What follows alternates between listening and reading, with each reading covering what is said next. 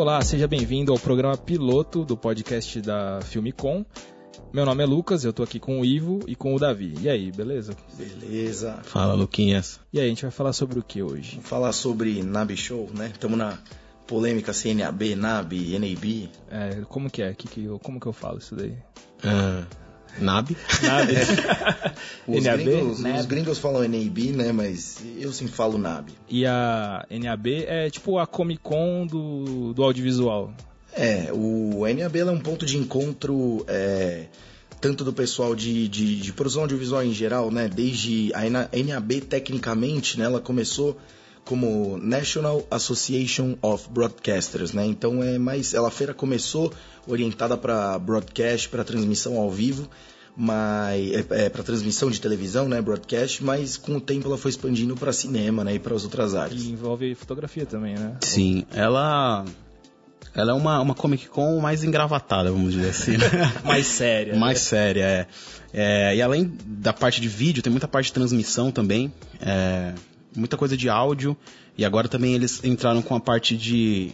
há umas três edições atrás, de 360 e live streaming assim mais forte. VR também. É, de VR. Então tem até um pavilhão que tem um monte de startup, um monte de empresas é, dessa parte de VR 360, empresa que você nunca viu, mas você chega lá, você descobre alguma coisa, pessoas estão desenvolvendo coisas para VR, óculos, enfim, um, um pavilhão só para isso agora tem lá na, na NAB. NAB. e acontece todo ano em Las Vegas, né? E por quanto tempo que dura a feira? Como que é? Cara, a feira ela dura a exposição três, quatro dias, É, né? três dias e meio, né? É, são três dias com a feira valendo e o último dia sempre acaba lá pelas duas horas da tarde. Que é a famosa xepa, né? Você pega só o, o restinho. E quanto que custa uma, uma feira dessas aí? É caro pra ir? Como que é? Eu sei que é caro viajar, né? Mas a feira em si, como que é? É, você vai gastar um pouco deslocando, né, até, até Las Vegas, que é um pouco longe, e a feira em si, ela foi por muito tempo gratuita. Esse ano eles colocaram um ticket de 150 dólares, mas as próprias marcas divulgam cupons na internet, então você paga 50 dólares. E, e dá pra você ir de graça também, algumas marcas no começo você consegue pegar é, cupons pra ir de graça. Se você se antecipar, você sempre consegue de graça, né? Mas você tem que se planejar che- é, já, já reservar o seu ingresso mais ou menos um mês e meio antes. Isso. E sempre vai ter um cupom. Os últimos três anos eu fui todos de graça. Se você vai muito em cima da hora, você ainda consegue um outro cupom de graça. Se não conseguir, consegue o que abate para 50 dólares o valor. Então a dica é se antecipe para fazer a inscrição, mesmo se você não sabe ainda se você vai, já fica garantido, para não chegar lá e ter surpresa e gastar 50 dólares, que pra gente é 200 reais. Uma graninha. é. E lá, ano que vem pode ser mais até. É, esse ano que eles começaram a cobrar mais, assim, que eu vi mais forçado, mas todos os anos foi, foi de graça. Então um mês antes já é o suficiente pra, pra se antecipar. Ou dá Começa. pra... É, acho que os dois meses é bom, porque bom. um mês já começa a sumir os cupons grátis. Né? É, eu usei o Love 1 é, e consegui, consegui de graça. Fui de graça. É, sempre vai no, no Twitter, no, no Google mesmo, dá uma busca por NB cupom. NB Show já. cupom, você sempre vai achar alguma coisa. E lá é... E lá é como se fosse uma feira mesmo, com os stands e os equipamentos, ou tem outras coisas diferentes, algum painel, algum workshop, como que é? É, a feira é, ela é bem completa, né? A feira começou sendo só realmente uma feira né, de expositores e com o tempo eles foram adicionando mais coisas, né? A feira já existe há uns 30 anos, né, mais ou menos. E hoje a NAB ela é tanto uma feira para exposição, né? Eu brinco que são cinco salões do automóvel, tem um pavilhão só de satélite, de transmissão, de van com antena, tem uma que é mais cinematografia, tem uma que é mais TV, então é muito, muito grande o Convention Center, né? Que tem a, esse e- Exhibits Floor, né? Que é para expositores e para stands. E no andar de cima do, do, do Las Vegas Convention Center você tem palestras, geralmente com personalidades da indústria, falando sobre tópicos relevantes. E aí, é, a feira você consegue ir de graça com os cupons que a gente falou. Mas se você quiser participar dessas palestras, você tem o 3, o 6 e o 9 pack, né? Então você consegue é, escolher o pacote que você vai comprar, né, para definir quantas palestras você quer ir. Então é, tem vários temas né, dessas palestras que acontecem e também a NAB ela tem workshops. Então se você se antecipar, é, você compra os workshops eles vão variar entre se não me engano, uns 200 a uns 800 dólares, dependendo do que você for fazer. E você já chega um pouquinho antes em Las Vegas, faz o workshop e depois vai para a feira. Então tem essas três opções. E vocês é, preferem qual parte da feira? Cara, é, tanto aqui no, no Brasil tem uma feira parecida que era a. Como que é o nome dela? Set Expo. Você vê que é muita coisa de TV, assim. Então a, a, a NAB começou. Broadcasters é pessoal de TV e tal, de engenharia de TV, de transmissão. Então tem muita coisa disso. Então você vai, às vezes, é umas coisas que acabam não interessando a gente, que, que é uma nova geração, assim, né? É, coisa de, do tipo, sei lá, um, um uma antena para transmissão, um gerador, solução para backup, coisas exorbitantes assim da TV. Mas cada vez mais tem coisas para nossa geração, assim, para o nosso público que é acostumado às vezes com DSLR, com câmeras mirrorless, câmeras de, de mais baixo custo. Então tem, tem muitas áreas interessantes e legal de caminhar na feira que você tem um, alguns stands menores que tem soluções muito legais. Às vezes você para e acaba descobrindo coisas que você nem imagina, imaginava que existe, sabe? Uma, um ano passado eu tava andando por lá, eu, eu fiz muito time-lapse de obra, assim, um tempo atrás. E aí eu achei um stand de um cara da Austrália que ele tinha uma solução que era uma caixinha que ele montou, que era prova d'água, capturava as imagens de DSLR, você ligava um cabo, a, a caixinha fazia tudo, capturava, deixava com bateria para ela ficar vários meses fazendo um, um time-lapse de longo tempo, né, que eles chamam de long term. E então é isso, acaba descobrindo coisas novas e soluções. Eu gosto muito da oportunidade de poder conversar com pessoas que eu nunca teria acesso e descobrir coisas que eu nunca descobriria de outro jeito. É, esse ano, um dos meus preferidos foi, foi passeando pela feira, descobri o, o stand de uma marca de LED, se eu não me engano, suíça, de algum canto da Europa, chamada Luxley que ela faz uns LEDs é, de baixíssimo custo, LEDs pequenos que parecem com o Sky Panel da Arri, né, eles reproduzem várias cores, eles simulam vários efeitos e eu nunca descobriria esse LED de outro jeito. vi um standzinho pequeno, comecei a ver um baita produto. Outra coisa que eu gosto muito é ter a oportunidade de tirar dúvidas e conversar, é, às vezes com o cara que desenvolveu o produto. Né? Então, esse ano eu conversei em todos os estandes que eu pude de, de câmera, eu conversei com engenheiros sobre ciência de cor, que é um tema que eu me interesso muito né, na direção de fotografia, como, qual, qual que é a receita de bolo cada marca tem para fazer a sua própria cor. E até uma curiosidade, depois eu entro em mais detalhe, mas o, um, o engenheiro da Canon estava me falando por que, a Canon é o figura, né? Tô lá no stand da Canon, tô conversando com o cara, ele fala, ah, eu já sou aposentado, não trabalho mais na Canon, venho aqui só na nave para ajudar meus amigos tal, e já tô aposentado, hoje eu tenho uma fazenda, eu construo um amplificador. Tipo, a, a, a persona que você, a figura que você conhece. Ele me contou dos vários anos que eles começaram a desenvolver os sensores e ele falou que tanto as lentes da Canon quanto os, os, o software das câmeras é calibrado para fazer uma leitura de vermelho diferente.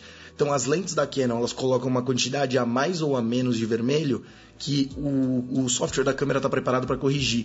Então ele falou, eu estava com uma 7S gravando e com uma Canon 2405 de lente.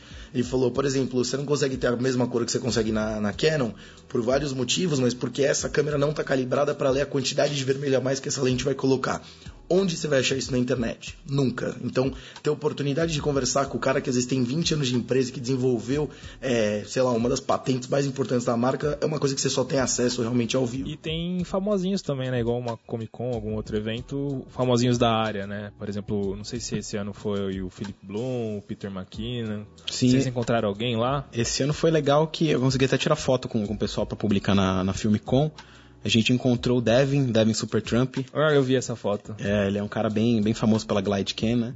E, e aí a gente bateu um papo com ele e tal, foi, foi bem legal. O que mais? O, o cara do filme Riot, Ryan Connolly. É, o Philip Bloom tava dando palestra no stand lá. A gente não chegou a falar com ele, mas é, eu, a gente passou, ele tava dando uma palestra.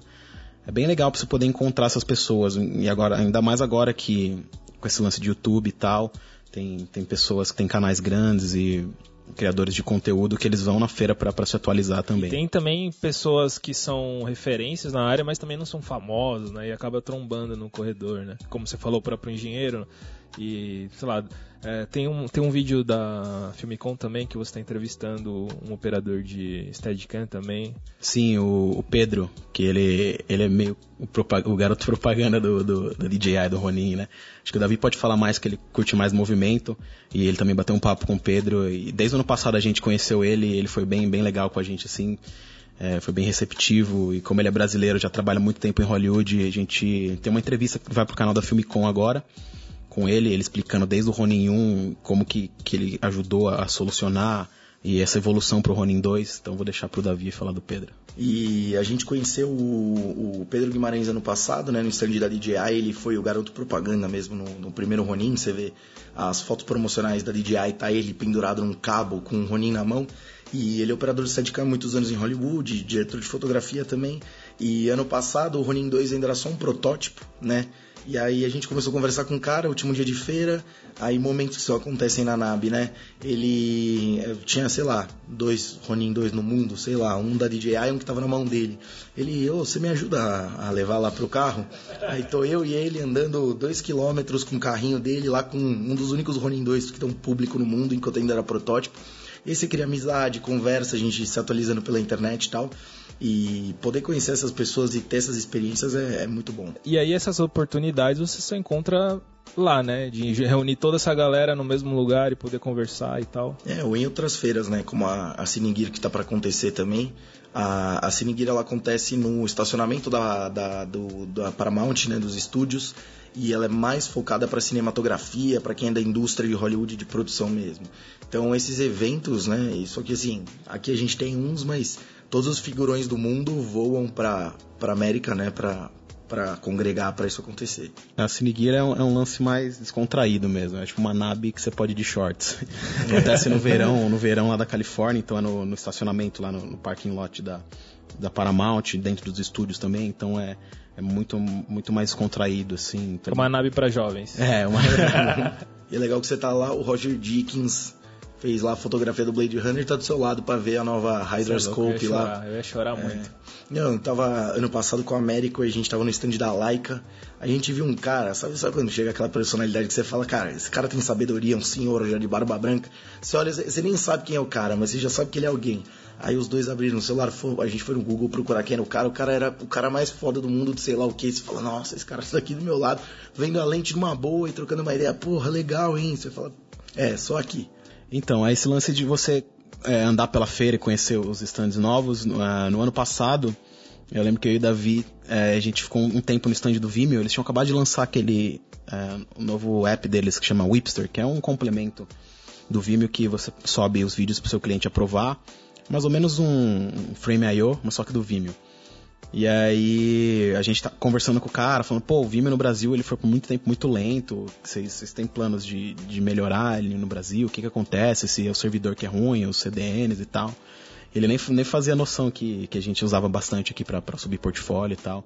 Então é isso, é de você chegar num cara, no, ou no engenheiro, ou no cara do marketing e conseguir dar esse feedback. É, isso é bem legal. E é, como a gente falou, né? São coisas que não apesar da internet nos aproximar, são coisas que não, não dá para substituir, né? É. Até para você conseguir eventuais parcerias tal. É, esse ano eu fui lá cobrir a feira já com o meu canal de YouTube. E é, eu cheguei a conversar com, com o pessoal da DJI de outros lugares e às vezes o pessoal fica interessado no seu trabalho, né? Até se você tem intenção de desenvolver contatos comerciais lá, é, você fala diretamente com o responsável. Então teve um stand de uma marca que eu tava lá, que eu comecei a falar, a menina já me interrompeu lá, peraí que eu vou chamar o marketing. Eu nem queria chamar o marketing, mas só de falar que eu era da América Latina, que eu tinha um canal de YouTube, ela falou, pera. E aí já me deu um cartão de visita da, da Global de Marketing da marca, que provavelmente vai dar as ordens para a regional da América Latina para desenvolver uma parceria. Então, é, seja você o, o tipo de pessoa que tem uma produtora, trabalha dentro de uma emissora, você quer fazer esse relacionamento, é, nada no mundo é igual o olho no olho, né? Então você tá com o cara lá descontraído, é, ninguém tem barreiras, né? Você, o pessoal tem na internet, a internet aproxima todos nós, mas a gente fica tão vulnerável que às vezes a gente liga o desconfiômetro, sobe as nossas barreiras. Lá tá todo mundo num clima de fazer negócios, de conhecer outras pessoas. Então é muito mais fácil você acessar e você conseguir os seus objetivos, né? Tendo essas pessoas à sua disposição. E dá para fazer network lá, então, é, um brasileiro normal que conseguiu ir para feira é, consegue fazer um network lá? Que, que oportunidades vocês imaginam que dá para conseguir lá? Cara, o Brasil ele é a segunda delegação que mais vai para a NAB. Se eu não me engano, acho que a primeira é China uhum. e a segunda é o Brasil. Então tem muito brasileiro lá. Você até esbarra no corredor, às vezes aí rola aquele aquele lance de familiaridade, né? Pô, você é do Brasil, o que, que você faz? E sempre pessoas muito interessantes que estão por lá. É, e aí sempre rola você fazer um network com pessoas de, de empresas grandes também. E o brasileiro, é, para fazer network, ele demora mais, né? Porque sempre precisa vir amigo, precisa tomar uma cerveja, um café e tal. Aí depois você faz um network, ou senão tem que trocar e-mail e ficar. E pelo que eu imagino, o americano, talvez o europeu também, a galera do norte já é mais direto ao ponto, né? Ah, estamos aqui para fazer negócio, trocar cartão e bora. Exatamente, é, sei. Bom, é. Uma barreira nossa é a linguagem, né? Porque nem todo mundo fala inglês. E, mas acho muito importante, você souber um pouquinho de inglês, pelo menos, vai, né, tenta se arriscar a falar. Acho que é muito difícil no começo, você fica com bastante vergonha de ir lá falar com uma pessoa, mas tenta fazer uma pergunta, pelo menos ouvir.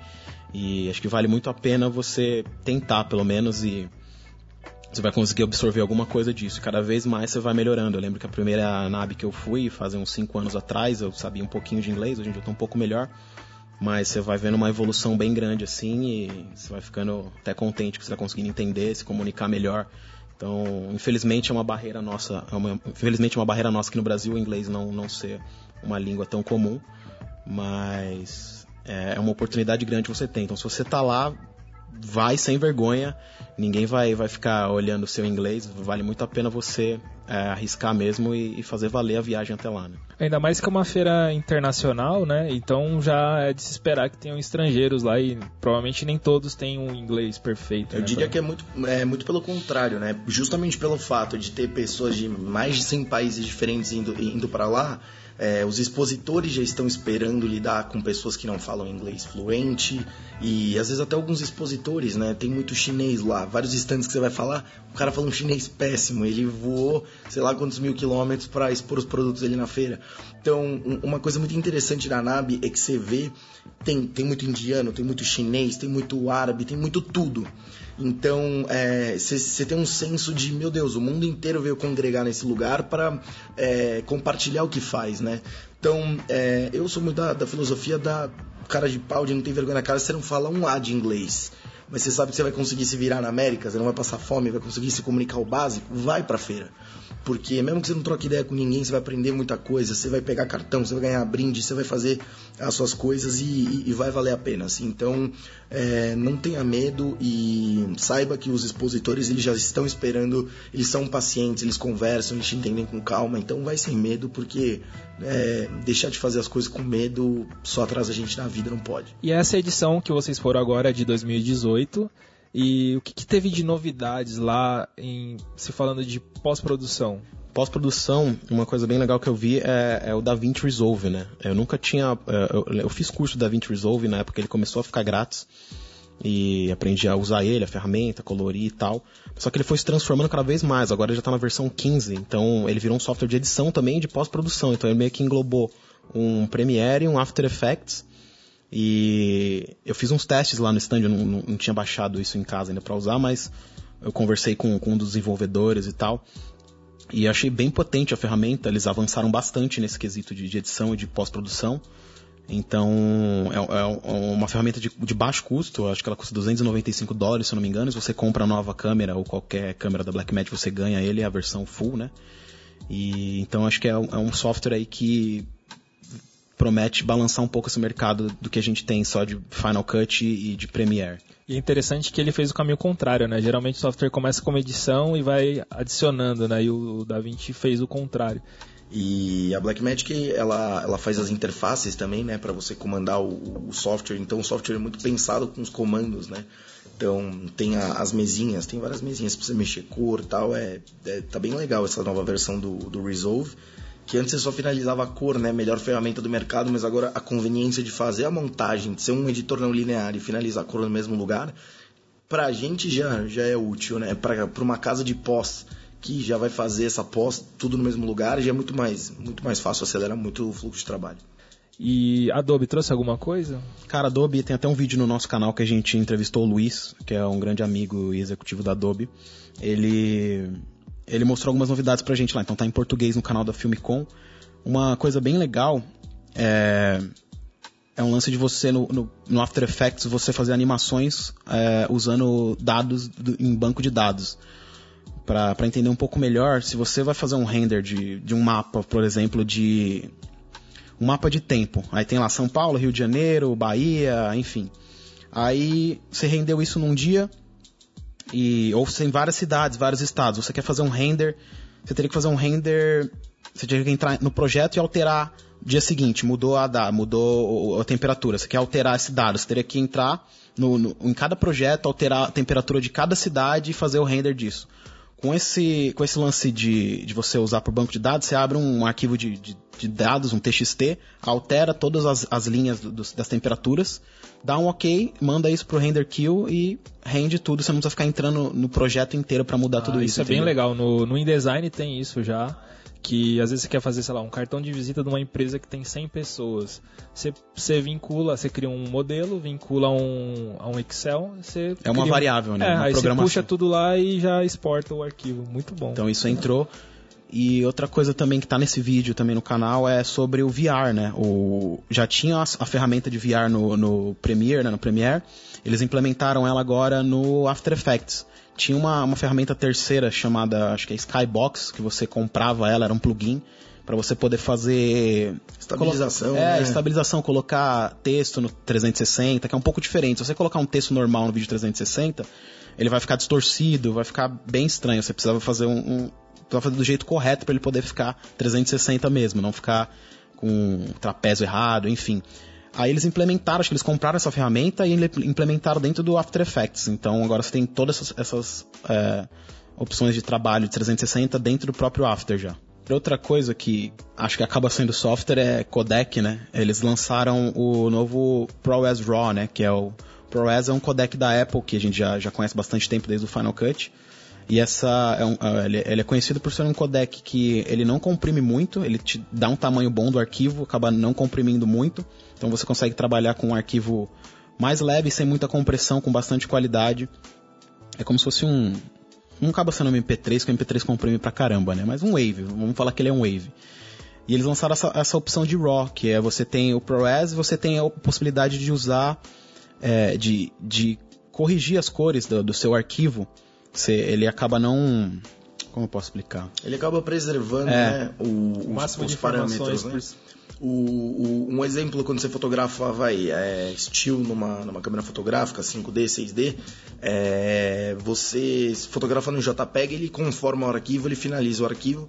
O RAW ele te permite né, ter a flexibilidade de escolher a, a temperatura de cor, ele preserva mais latitude né, é, de luminância. Então o, Pro, o ProRes RAW ele ele já traz né, a, esse DNA da Apple do, do, do, próprio ProRes, mas ele te permite dentro do codec preservar mais informação de, de cor, é, data rate, um, um arquivo mais gordinho para trabalhar. É, a grande diferença é que no, se você for gravar em RAW, em câmeras, você vai ver que é, arquivos gigantescos, né, por minuto, você vê gigas.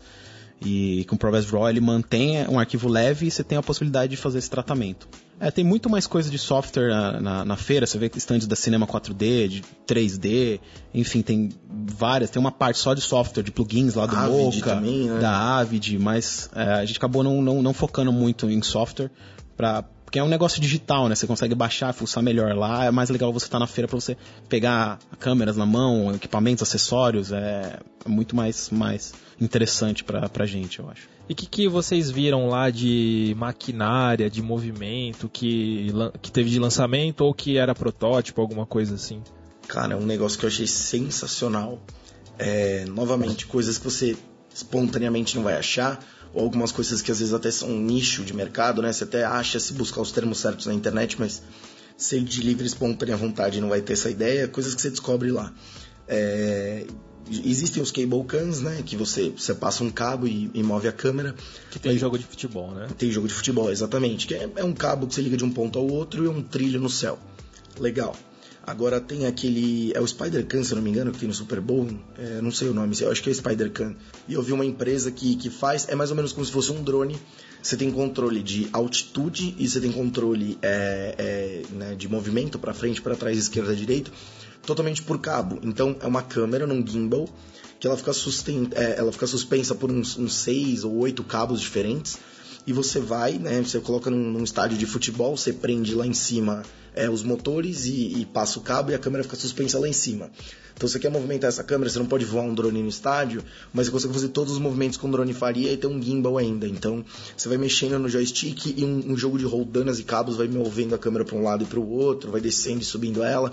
Então você acaba conseguindo fazer movimentos, movimentar a câmera de uma forma segura, previsível, né, não intrusiva, é, através de um, de um, jogo de roldana controlado eletronicamente, que eu achei bem interessante. Outra coisa bem legal que eu vi bastante na, na feira foi o lance de motion control, ou aqueles braços robotizados. No próprio stand da DJI tinha um, um parceiro deles, e para quem não sabe, é como se fosse um braço é, aqueles braços que constrói carro, sabe, robótico, mas ele é todo programado, então ele, ele é exato, né? É tudo numericamente programado, então você programa ele fazer um movimento para passar rente a uma mesa, então ele passa um milímetro da mesa com a câmera certinho, então é, é bem legal, é, é, grandioso assim, acho que é a utilização disso.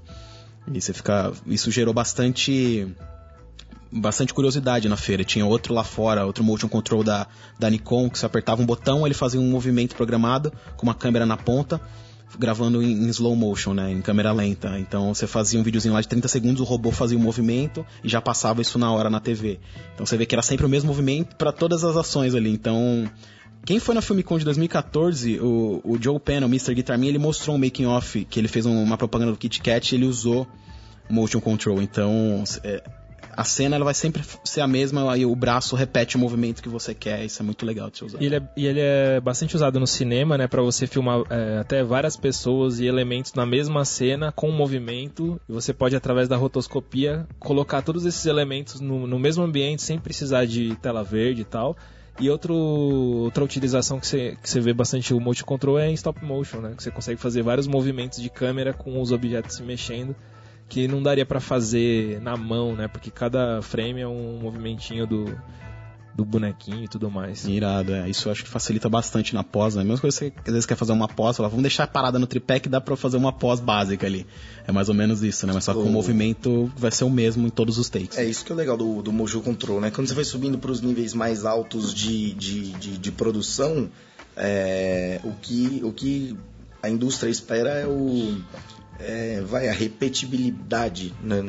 trazendo essa palavra aqui, mas é a consistência, na verdade, né? Entre você não, você não pode correr riscos, né? Você está fazendo uma produção de Kit Kat que o chocolate voa e não sei o que, tem que fazer aquele mesmo movimento.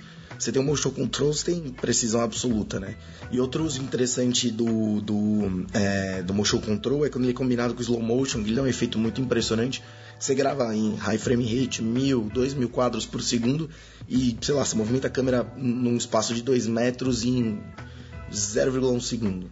Então o efeito fica muito incrível, né? Porque o, o paralaxe do movimento acontece, só que a realidade ela tá num tempo alterado. Até teve um, um clipe do, do Kendrick Lamar que eles usaram um robô de motion control que o clipe toca em tempo real, mas os movimentos de câmera são incríveis. Uma hora a câmera tá aqui ela faz um movimento muito incrível que não tem outro suporte de câmera que consegue fazer aquilo daquele jeito. E ainda tá distante, né, para não tá tão não tá acessível, né, um, um motion control, né? Ah, não, isso aí é, é coisa que você não compra, até pro americano é caro e só aluguel é, em, em, casa de em, em, rental house, né, em locadora e também é o tipo de coisa que vai com o técnico, não é você mesmo que vai montar. É, ele tem toda uma programação. É, é, o robô perigoso, que você vê viu? na no lance de construir carro, né? É o mesmo robô ali. É o mesmo robô de fábrica. Que, que, monta carro, que é parafusa, só que com uma câmera gripada. Aqui no Brasil eu já vi bastante, bastante não, né? Mas já até participei de uma produção, foi o DVD do Cristiano Araújo, é, em Cuiabá que eles usaram. Carregava dois telões, ele subia no movimento da música certinho, é da marca Cuca, acho que eles ficam em São Bernardo, se eu não me engano. Que é um robô laranja. Então já tá chegando aqui. E a DJI trouxe alguma coisa de movimento? A, os gimbals? Que, teve alguma coisa de novidade? Cara, falando nesse lance de motion control mesmo, a DJI tem um, um produto novo chamado DJI Force, que a gente até mostrou no canal, acho que o Davi também gravou alguma coisa sobre que inclusive é, é um, um, dispositivo que você põe no Ronin e até no Ronin S ele, ele é capaz, né? É, ele, ele, aí ele segue seu movimento, você fica com, com pode contar um, um controle na sua mão, um, Vai, você tá com uma barra na sua mão, um volantinho, e você coloca o, o Force nele e no, e no, no Ronin. O movimento que você faz com a sua mão, ele transmite através de rádio, então o seu Ronin pode estar longe, na cabeça de uma grua, ele faz o movimento certinho da, da sua mão. É como se você estivesse segurando a câmera na Isso, mão. mas só que remoto. ele- Então é muito da hora É, isso. e ele é parecido com o, o Mimic da Freefly. A Freefly já tinha essa tecnologia no Move, porque um dos problemas de operar uma cabeça remota, seja uma cabeça remota tradicional é, ou as de gimbal, é que não é intuitivo. Né? No meu Ronin vem um controle remoto, que é um controle remoto igual do Phantom 1, que a DJI aproveitou, só botou a capa preta nele, que você tem que controlar de um jeito muito estranho, point tilt, então você, é muito difícil conseguir resultados bons. E com, com o Mimic você pega um, um suporte qualquer, ele tem um acelerômetro igual do celular e ele percebe o pan, o tilt e o roll que você faz com a mão. Então o cara tá com um Teradec, com um link de vídeo, e ele quer jogar pra direita, ele só faz isso. Ele joga com a mão, pan, tilt, então é muito intuitivo, né? Quero acompanhar um carro, você só joga a mão rápido. Agora no controle remoto, quanto que você puxa, sabe? Não... Não é tão É sensível. né? muito preciso. E o preço também é bem acessível, né? Ele custa 1.200 dólares, vai lançar agora por 1.200 dólares, que acaba sendo caro, mas é, é muito mais em conta do que, não sei o Mimic, mas imagino que deve ser muito mais caro na época. E a DJI lançou o Ronin S, né? A, a DJI foi uma das pioneiras aí no mercado de, de, de gimbal para câmera, né? O Ronin já tem acho que uns 4 anos. E aí a, a Freefly também foi bem pioneira, já tinha o Move. E você vê que nos últimos anos começou uma explosão de gimbal de mão. É crane para cá, crane para lá, especialmente a nossa galera que só vai voar a 7S, DSLR, câmeras menores. Para que você vai comprar um Ronin gigante se só quer botar uma 6D ou uma 7S? A GoPro também, né? É, lançou um. Tem o Karma Grip, é, que é o que é, o, é, o- é um- é da mesma plataforma que sai do drone, do Karma, e vai pra mão. Mas não rolou, né? Tipo, Não, o drone, o drone caía. O drone de- teve um problema de, de engenharia que a, a bateria ela ficava meio solta. E aí quando você acelerava o drone rápido, ela desconectava e ele caía no meio do voo.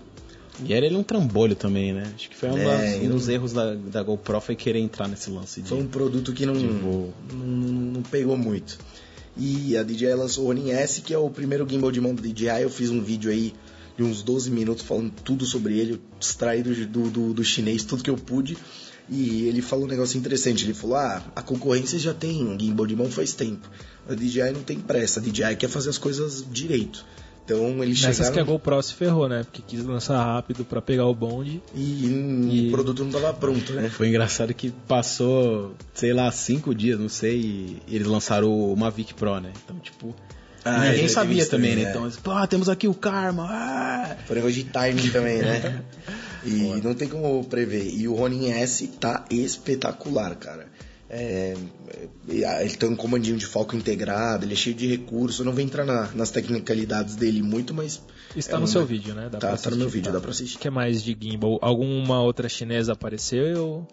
Tilta. Tilta é uma marca que tá vindo com tudo, assim. Eu gosto muito dos produtos da Tilta, da comunicação da marca, do que eles criam, do, do- do- da empresa. E a Tilta tá. Até um abraço pro, pro Mário, nosso amigo Marionaldo. É, ele que é o, garoto propaganda Tilta, ele tá, vai comprar um, um gimbal de mão da Tilta. A Tilta tá com os gimbals muito bons para todos os níveis. Seja os gimbals de mão, que são bem profissionais, eles têm uma pegada mais cinema. E quanto a, a- a- os gimbals grandes, a Tilta tá fazendo gimbal para levantar head, câmera grande, e a qualidade tá, tá sendo bem elogiada. E aproveitando a- em falar da DJI aí, é, drones. Tem algum drone novo? O Mavic Air. O- quanto tempo tem o Mavic Air, você sabe? Já tinha Mavic sido Air, lançado, né? Final do ano foi, né? Nossa, acho que em dezembro, se não me engano. Spark, é. É, mas teve tudo um foi outro. antes da feira. né? É, ainda teve mais um ainda depois do Spark, né? É, que é menor ainda, 100 né? dólares, Trello. Caramba, daqui a pouco vão lançar um nano, Mano, um nano drone. O Davi teve uma experiência legal com o, com o Mavic. Eu, eu fiz um pouco voo com ele, eu comprei um pra fazer um trabalho por lá mesmo e acabei usando, fiz dois voos com ele, então achei ele bem pequeno, achei bem menor do que ele é bem mais mais portátil do que o Mavic. Mas só que acho que o, o controle tem um pouco de problema de, de distância, né? Eu, eu uso muito o Mavic Pro aqui e aí eu senti um pouco disso. O Davi usou mais, acho que ele pode complementar isso também. É, eu acabei comprando para essa viagem um, um Mavic Air, né? Que eu queria gravar a viagem, fazer umas aéreas. É, o Spark eu não cheguei a voar, tem um amigo nosso, o Denis, que comprou um Spark. O Spark é bem legal. Se você não trabalha com, com, com produção de vídeos, é que é um drone mais para brincar, o Spark ele é, ele é sensacional. Né? Ele só tem gimbal esta- estabilizado em dois eixos, então ele não tem estabilização no pan. é, o pan é o próprio movimento do drone. Então o drone está virando para a esquerda, a câmera vira junto. Então não tem amaciada no eixo do pan, né? Ele só estabiliza o horizonte e o tilt. Agora o Mavic Air, cara, eu fiquei... Sim, eu tive experiências com é, o, o Mavic Pro do Ivo. Eu alugava muito o Mavic Pro do Ivo para fazer alguns trabalhos, já gostava, achei um drone portátil. E aí eu comprei um Phantom 4 Pro para mim para fazer produção. É um drone espetacular, só que o tamanho é um problema, é uma mochila só para ele. Né? Imagina eu viajando, é, depois que terminou a feira, eu fui viajar, fazer minhas férias. Imagina eu carregando uma mochila gigantesca e montando um drone enorme todas as vezes. Então, o Mavic Air me deixou assustado com a qualidade. Não esperava aquela qualidade. A câmera dele é melhor, na minha opinião, do que a câmera do Mavic Pro, só peca no baixa luz mas ele é menor ainda, ele é muito pequeno, cara. Ele é literalmente do tamanho da palma da mão. E a única contrapartida é que esse tamanho reduzido você perde um pouco de autonomia de voo. Então, ao invés de 28, 29 minutos do, do Mavic tradicional, ele vai fazer 21 e tal, mas nada que uma bateria mais não resolva. E numa gravação de dia, ele corta bem com o DSLR, a 7S? Lindo, cara, lindo. Dá pra voar ele com a 7S numa boa, assim.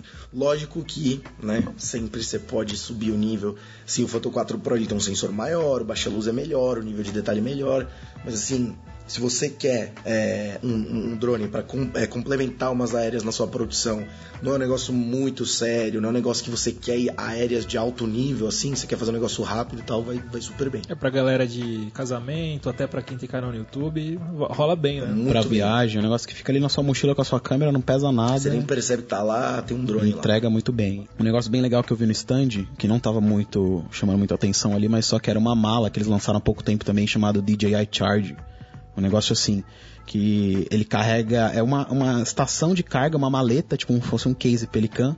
Você abre ele tem um monte de, de pontos para bateria. Então ele carrega a bateria dos Phantoms, dos, drones do Inspire, dos drones, drones maiores e também do Ronin. Então ele, ele é inteligente, ele carrega acho que todas ao mesmo tempo e, e a energia toda certinha ali é, é, bem legal pra você carregar um monte de bateria ao mesmo tempo. Você chegou a ver isso, Davi? Eu vi, eu vi. Um, é um case Pelican que você carrega que é um carregador. Então acho que ele tem bateria interna, né?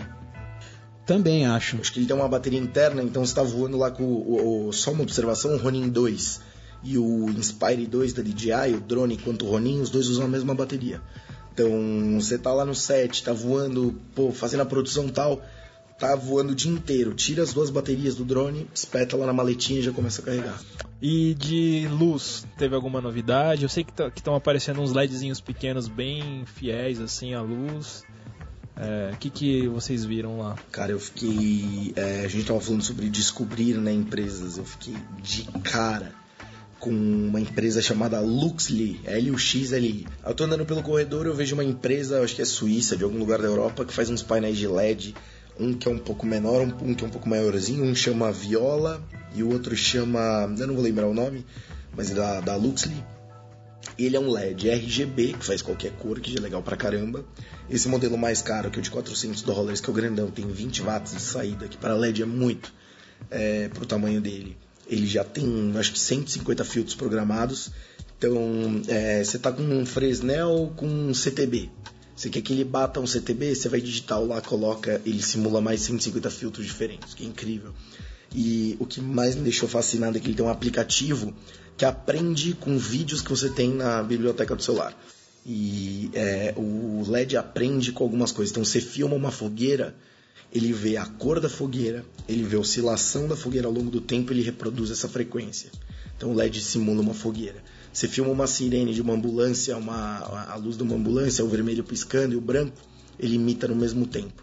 Você filma uma balada que tem, sei lá, um monte de luzes coloridas piscando, ele reproduz idêntico. E você pode programar ao longo do tempo. Ah, eu quero que comece verde, com tal saturação, com 3 segundos vai para tal cor. O que é incrível, né? Porque é a tecnologia que você tem no Sky Panel de 5 mil dólares num LED de 200 dólares. Eu achei impressionante. O, também tem o ARRI Sky Panel, né? Que é o, é o painel de LED da ARRI, que é super versátil e tal. Ele já tem alguns tamanhos, né? O 30, 60 e 120 centímetros. Agora eles estão com um novo de 3 metros e 60, o S360, que ele é um quadrado de 3x3, que é, que é, que é um LED gigantesco para uma mega produção. E aí a parte que a gente mais delira, né? Lentes e câmeras. O que, que vocês viram lá de interessante? Bom, acho que o grande lançamento da, da feira, que foi o que abriu, foi a Blackmagic anunciar a nova Pocket, né? Que já fazia bastante tempo que eles não, não mexiam nessa linha. Teve a primeira versão, que era HD mesmo, já uma câmera bem pequena, custava mil dólares, se não me engano, 800 dólares.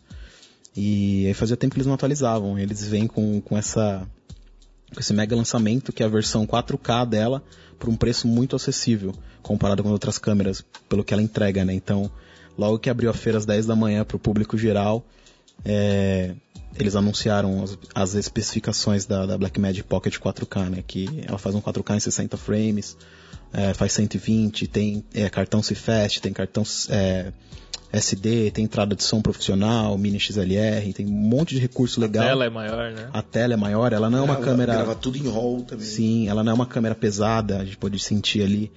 E, cara, ela vem bater de frente, acho que com a Panasonic GH5, né? que custa 2 mil dólares e ela vem por 1.200 ainda te dá o DaVinci Resolve e entrega tudo isso, sabe? Na verdade ela bate frente com todo mundo, né? Porque você vê um, um monte de recursos de câmera de 5, 6 mil dólares, às vezes até câmera de 5, 6 mil dólares não tem. Você pega uma FS7, é, ela não grava RAW interno, né? Só RAW externo. É, você tem que pôr um Atomos para ligar, ligar numa FS7 para gravar 4K 60 em RAW. E do nada uma câmera de 1.200 dólares gravando 4K 60 frames RAW, é, cheia de recurso micro XLR e tal, é, a gente meio que não, não sabe como que a conta fecha. Como é que uma câmera de 1.300 dólares tem recurso que câmeras de até 8 mil dólares às vezes você não vê. Pô, às vezes é o contrário, né? Como que a câmera tem, custa 8 mil dólares ela tem, tem, recursos é. de 1.300, né? E eu vi um negócio legal nela que melhorou bastante, foi a interface mesmo, o software do, da câmera, né? O que se chama de Blackmagic OS que você vê na, nas primeiras Blackmagics a 2.5K, 4K, era muito simples. Você tinha, parecia, sei lá, um menu de um relógio. Tinha lá pra você escolher. É, a, tinha o shutter, a velocidade, é, o, o, tipo que você, você ia colocar na, as, as dimensões, é, básicas, 1080, né? é, 720, tinha muita pouca opção white balance. Agora nessa tem muito mais recurso, tem, tem lance de picking, tem muito mais opções que você consegue mexer no menu ali. Então eu vi que deu uma, uma melhorada e a tela dela é touch, você consegue fazer o foco, configurar bastante coisas a mais ali.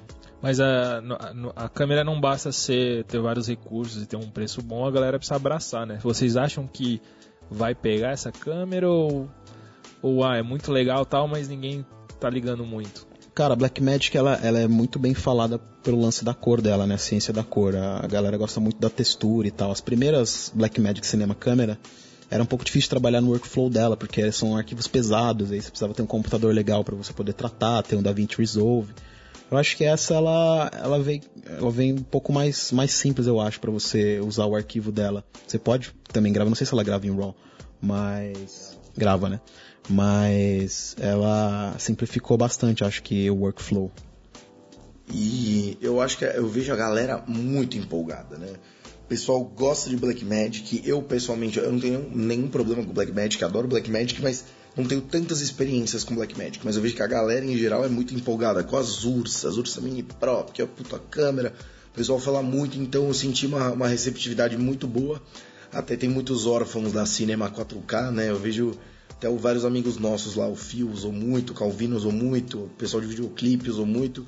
Que é uma câmera que tira uma qualidade de cinema com um custo bem acessível, né? Blackmagic sempre teve um posicionamento assim, né?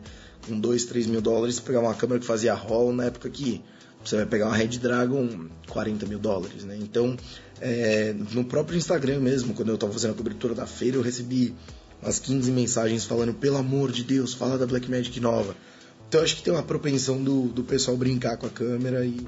É, a única coisa acho que ainda peca um pouco é o crop dela, né? Que a gente tá acostumado muito com full frame, 35mm, super 35 e é, ela é muito fechada assim pra gente. Né? Tipo, você coloca. Não sei a conversão direito, mas você usa uma lente, uma 35mm, é ela, ela vira uma. 70. Cê, é, vai muito pra frente, entendeu? É, você tem que usar um, um speed booster, né? O, o adaptador é. de lente EF eu acho que o encaixe dela já. Não, minto, é micro 4 É MFT mesmo. É, é o mesmo da Panasonic. Ah, e, e, e, isso aí é uma, uma observação interessante que eu vi na feira. Eu vi duas curiosidades interessantes sobre o tamanho do sensor. Para os dois extremos. Meio que o, o micro 4 terços cada vez mais se consolida como um formato né, de sensor pequeno que está sendo usado em vários lugares. Então você vê as câmeras micro 4 terços é, crescendo, né? A GH5 já veio com tudo, agora tem a GH5S, que é um micro 4 terços também, só que com algumas melhorias, mais capacidade e tal, é, baixa luz melhor. Aí você vê a Blackmagic entrando, você vê os drones da DJI com micro 4 terços, você vê o micro 4 terços se consolidando como uma plataforma grande. E aí você vê no outro pedaço do espectro, é, onde você só via Super 35, o cinema só Super 35, as câmeras full frame. Então a RI lançou a Alexa LF, que é a Large Format, que é um, é um sensor gigantesco e as novas eh, Signature Lenses que, que tem a cobertura, né? Porque não adianta você ter um sensor maior se a lente que você tem não, não cobre esse sensor. Então você tem essas lentes com cobertura maior e a Canon lançou a C700 Full Frame. Então FF. você fala, pô, é, todo mundo. Né? Ah, e a Sony lançou a Venice 6K, também sensor full frame. Então você fala, pô, cinema profissional sempre foi Super 35, sempre vai ser. Não, tá. tá é, é o mercado inteiro tá tirando para sensores maiores no, no, no, espectro mais alto. E as fabricantes de lente também, né? A Cook fez as S7 full frame, porque não adianta você ter sensor full frame você não tem lente para usar.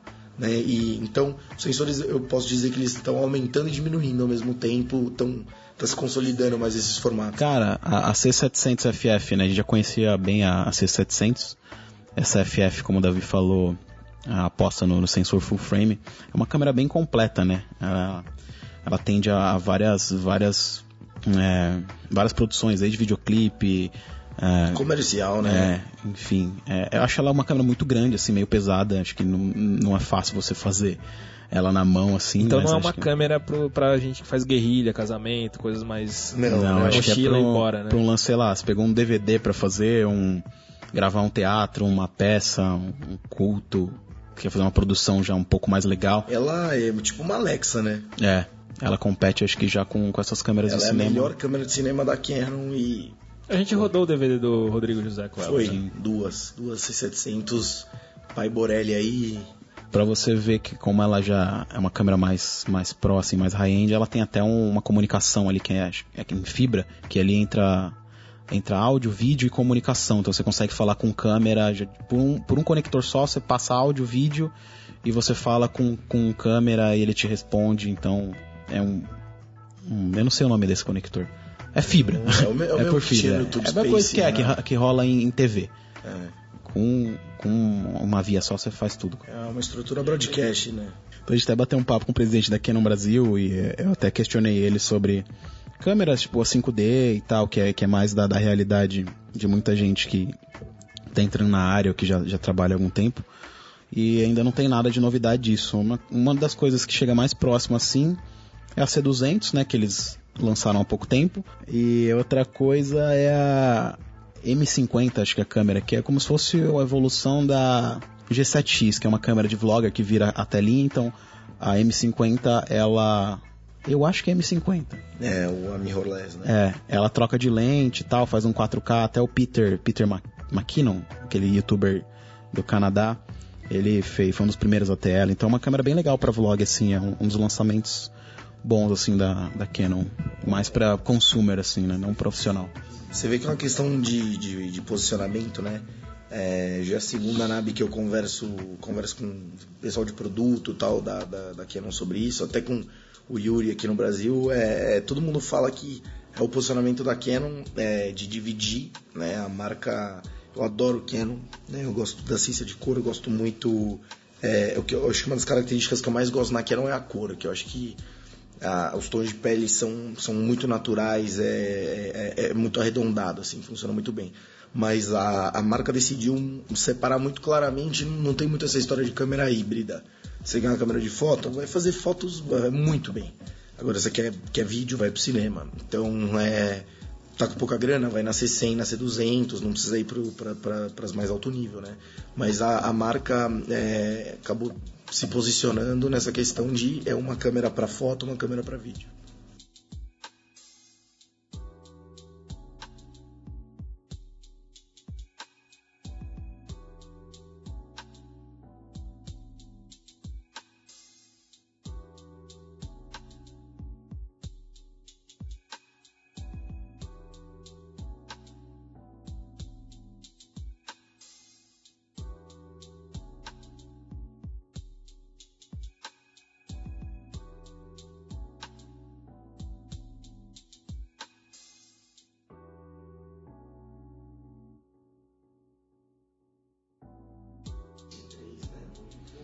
Eu fui no stand da Sony, chamei uma pessoa lá e ninguém quis me falar de lançamento de A6700, nem de, de A7S3. Perguntei, falou, não podemos falar disso. Então tá bom. Hum, Próximo. né? Assinei um contratinho aqui que gosto muito do meu emprego, não posso falar nada. O, a Sigma tá com a Sigmart agora para Bocaê, que é encaixe Sony, né, que é bem legal. Então você já tem integração de autofoco, já tem né, as lentes da, da, da, da, Sigma, que tem uma qualidade incrível, a série Art sem precisar de adaptação. A Red já é o segundo ano que ela não participa da NAB. É, a Red tem o fórum da Red, que é o reduser.net, se não me engano, é o fórum Red User. Eles soltaram um post ano passado, antes da NAB do ano passado, falando, gente, é, não é nosso público, a NAB tem, tem, tem muito broadcast, tem muita gente, tá? a gente acha que não é o nosso lugar, estamos só na Seniguira esse ano. E a Red não veio. É. Aconteceu a mesma coisa com a Road. Não sei se eles anunciaram, mas faz uns três anos que eu não vejo eles na, na NAB e na Sinigueira. Ano passado eu fui, eles estavam lá com stand e tal. Então... E também você vê algum, alguns caras lá da, da, da, dos níveis mais altos da indústria falando: ah, tem muito estudante, muita gente que está começando, não é nosso público. Então, é, eu vejo assim a, a, nossa galera, né, que, que faz produção de visual, faz produção de visual independente, tem a sua produtora, isso realmente é minoria. Ou é o cara que já está numa empresa grande, que, que já, já, já tá na indústria aí de, de TV, de produção de conteúdo, é, e tem uma galera de cinema assim, mas é, a maior parte da galera do cinema não tá na NAB, né? Eles vão para outros lugares. Eu falei um pouquinho sobre a tendência da, da, das lentes full frame, né? Então tem de tudo, né? Tinha todos os grandes fabricantes, né? Sigma, Sigma tá com lentes de cinema, é, a, a, a Rokinon, ela tá com uma, uma série, não é novidade, mas ela tá com uma, uma série chamada Zin, escreve Shin, né? Que é, que é uma lente de, de, de, de cinema com custo um pouco reduzido. É, você vê que estão aparecendo algumas lentes novas é, querendo competir com as lentes de cinema mais caras, mas sem custar 20 mil dólares. Assim, você vê algumas lentes novas de cinema que abertura mecânica, abertura totalmente manual, é, declique de por anel, é, foco tra mais trabalhado, construção melhor, lentes tipo a CP2, que são lentes de cinema mais, mais baixo custo, em torno dos 3 mil dólares, mais ou menos. E para vocês, o que, que, foi o ponto positivo e o ponto negativo dessa NAB 2018? Bom, para mim o ponto positivo de sempre estar tá lá é você poder encontrar pessoas. É, a gente vai sempre todo ano atrás de, de apoio, patrocínio para Filmicom, palestrantes, a gente consegue encontrar eles lá antes, se apresentar, mostrar que você existe, que que o Brasil existe e não é uma floresta. Não é uma floresta. então isso é muito importante, né? A gente acaba estreitando o contato, o cara lembra de você. A gente até falou, teve a oportunidade de falar com o Andrew Kramer, ó. eu tinha esquecido de falar isso, o pai do After Effects aí. Quem não, não aprendeu After Effects no videocopilot.net. Então a gente falou dele pro Brasil, falou que tem muita gente que usa, que ele é o rei aqui do After. E e ele ficou bem interessado, mas só que é, é, bem difícil trazer essa galera pra cá, né? Mas a gente tá, tá na tentativa aí já há uns quatro anos. e o ponto positivo é, é, esse de você conseguir ir lá, se atualizar. A, viagem em si é bem legal. É, Las Vegas é uma cidade bem, bem doida. E então é. Acho que vale muito a pena se você consegue fazer esse investimento. Você vai gastar. Para quem tem curiosidade de saber quanto gasta para ir para lá, ficar uns vai, vale a pena ficar uns 10 dias se você vai para lá, já aproveita que é uma perto de Los Angeles, Los Angeles você já faz um, uma viagem para lá. Você vai gastar em torno de uns 5 mil reais contando passagem, carro. Isso você indo num, num grupo de duas pessoas pelo menos. Você consegue dividir custo de quarto e tal. Então, um investimento aí de 5 a 6 mil reais, contando tudo. E é, é isso. Ponto negativo, acho, desse ano é que foi o primeiro ano que a gente cobriu para Com pro canal da Filmicom e não consegui em todos os stands. Faltou tempo, eu acho. Acho que o Davi também sentiu isso. Mas eu queria ter tido mais tempo. Três dias foi muito pouco. E equipe reduzida também não dá pra você fazer tudo ao mesmo tempo, né? Mas foi bacana. Foi uma experiência legal. Ano que vem a gente quer voltar. Talvez fazer um collab. A gente tava conversando com o Davi aqui. A gente tinha trocado essa ideia lá de tentar fazer um collab com os canais, com o próprio audiovisual, com todo mundo que tá lá, para cada um participe do conteúdo e, e sair uma cobertura um pouco maior, né? A gente consegue mostrar mais coisa na nossa linguagem em português. Cara, para mim o, o, o, ponto positivo da NAB é sempre né, é refrescar a cabeça, novos ares.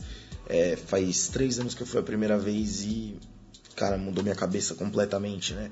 Porque é, é, é, uma coisa que até você viver essa experiência, eu acho que ela não faz tanto sentido. Igual, cê, sei lá, você vê a sua vida inteira fotos de um lugar e você vai visitar ele e fala, nossa, muito mais bonito que na foto. É meio que a mesma coisa. A gente está acostumado a usar tantas marcas, a gente está acostumado a usar tanto equipamento.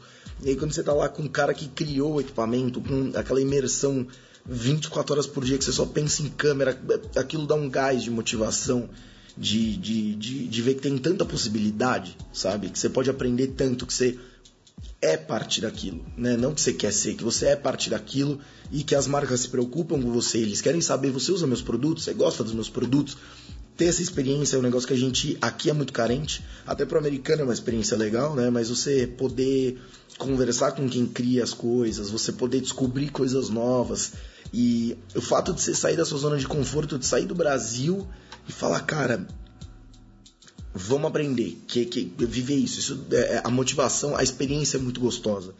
E o ponto negativo para mim, o, o, Ivo leu minha mente aqui, realmente o tempo. Eu acho que três dias e meio para feira, mesmo que a gente não tivesse com os nossos canais de YouTube, é muito pouco tempo. Porque assim, é um pavilhão para disco de satélite, é um pavilhão para isso, é um pavilhão para aquilo, é muito grande. Então é, três dias e meio, acho que é pouco tempo. É, se você quer dar uma passada rápida em todos os instantes, consegue ver tudo. Agora, se você quer ter experiências, igual eu falei, tipo, vou tirar um dia para me perder pela feira e descobrir uma startup que faz LED. Tipo, tem coisas que você só descobre, às vezes, uma empresinha desse tamanho que veio da China, que faz o melhor acessório do mundo a um preço super baixo tal. Você só vai achar isso se perdendo pela feira, se permitindo conhecer a feira. Eu acho que três dias e meio é bem, bem pouco. E agora, é, nós dois é, fomos para a feira para produzir conteúdo para fazer a cobertura. É, tivemos menos tempo ainda, né? Porque a gente aqui gravar as nossas coisas. Mas eu recomendo para qualquer um vão para a feira. É, eu acho que eu acho que é uma experiência que não tem preço, assim, é... E fora que os seus clientes te respeitam, né, os seus amigos, o pessoal do mercado fala, pô, o cara já tá fazendo um investimento todos os anos para ir para o exterior para aprender sobre, sobre o que ele trabalha tal. Então você traz muita novidade, você volta com muita motivação, você volta com muita técnica nova, com equipamento novo. E eu acho que, que vale muito. É uma experiência que eu recomendo para todo mundo que puder, é, pelo menos ir uma vez, que a NAB é um baita evento. Só complementando esse lance que o Davi estava falando, é, outra coisa legal que você tá lá e já aproveitar a viagem é você conseguir trazer as novidades também. É, pra gente foi muito bom, a gente conseguiu trazer é, duas câmeras 360 que a gente vai soltar aqui no canal da Filmicom em breve. Uma é a essa Fusion, né, que o Davi, o Davi tá usando aqui, a gente fez um review dela, e a outra é a Insta 360, que são dois lançamentos bem legais da Insta One, né, que é uma câmera de baixo custo que tem uma entrega muito boa.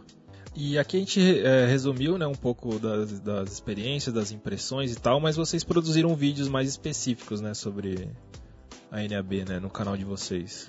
Sim, é, para quem não, não, não segue no canal da Filmicom, filmicom.com.br, tá lá todos os vídeos e também no YouTube, que é youtube.com.br filmicom. A gente tá com uma grade bem legal, soltando vídeo toda terça e quinta, pelo menos, colocando palestras, trechos de palestras, né, de todas as Filmicoms que já tiveram. A gente tá fazendo cinco anos esse ano. Então tem bastante coisa lá no canal. Galera puder passar para os amigos, compartilhar. A gente está ainda no começo, tem seis, seis meses de canal, nem isso. Mas já estamos seguindo uma grade ali bem fiel. O canal da Filmicom é novo, mas o meu mais novo ainda. Eu comecei ele em, é, bem na feira. É, eu, já, eu já tenho no Instagram, até é, aproveito para divulgar para a galera o meu Instagram, Davi Valente. É, eu já divulgo lá stories todos os dias com setups que eu estou usando e o pessoal me pedia muito para produzir conteúdo para o YouTube. Eu falei, vou para a feira, vou começar lá. Eu comecei o meu canal chamado Vivalente, né? Eu ainda não tô com, com link customizado, eu preciso colocar agora. Eu já tenho direito que tem mais de um mês de canal, precisa ter um mês de canal para colocar o URL customizado. Mas eu fiz a cobertura é, mais focada na parte que eu gosto, que é a, a cinematografia, os detalhes técnicos tal. Então eu entro muito nesses detalhes né, de, de, do equipamento, as considerações sobre ele técnicas, que é a parte que eu me interesso mais. Então é, vocês poderem acompanhar, conhecer um pouquinho e eu pretendo produzir conteúdo sobre cinematografia em geral, para o cara que é aspirante a um diretor de fotografia, que quer aprender a, a, a iluminar, a descobrir mais a, as tecnicalidades aí do, dos equipamentos. Todos os links do Davi, da Filmicom estão no post. Se você gostou desse episódio, desse programa, deixe um comentário nas redes. é, compartilha. A gente pode fazer outros episódios, né? Se vocês gostarem. Bom, espero que todo mundo tenha gostado desse primeiro episódio aqui do podcast. Se você quiser saber mais sobre a Filmicom, filmicom.com.br, lá tem todo tá, tá, unido todos os nossos vídeos que a gente posta no canal do YouTube, notícia. Agora vamos ver se a gente consegue levar esse podcast. A gente achou aqui bem legal é, bater esse papo e pegar um assunto é muito mais mais fácil de de, de passar informação. Então vamos, vamos ver se a gente consegue levar esse podcast. É um projeto novo aqui, a gente tá. Esse é o, é o piloto. Então, espero que todo mundo compartilhe aí, passe essa informação para os amigos, para incentivar a gente a continuar aqui compartilhando é, o conhecimento que a gente sabe e, e trocando essa ideia para todo mundo se ajudar e crescer cada vez mais a nossa comunidade audiovisual aqui no Brasil. Foi um bate-papo bem legal, é, também gostei bastante do formato, né? Eu já ouço, escuto, acompanho alguns podcasts. E esse, esse bate-bola aí é, é bem interessante porque é meio que o que a gente já faz, né? A gente sempre se encontra gravando, gravando é. A gente sempre bate esse papo entre amigos, tá no set, entre uma pausa e outra, a gente sempre conversa esses assuntos. E tem várias conversas que eu acho que é, são dignas da gente compartilhar com os outros e do mesmo jeito que a gente gosta de ouvir as histórias dos outros, é legal compartilhar as nossas e falar um pouquinho do, do que, que a gente acha sobre algumas experiências. Espero que vocês tenham gostado e que venham muito mais. Foi uma honra gravar com vocês, ter essa oportunidade e até o próximo. Valeu, Luquinhas. Valeu.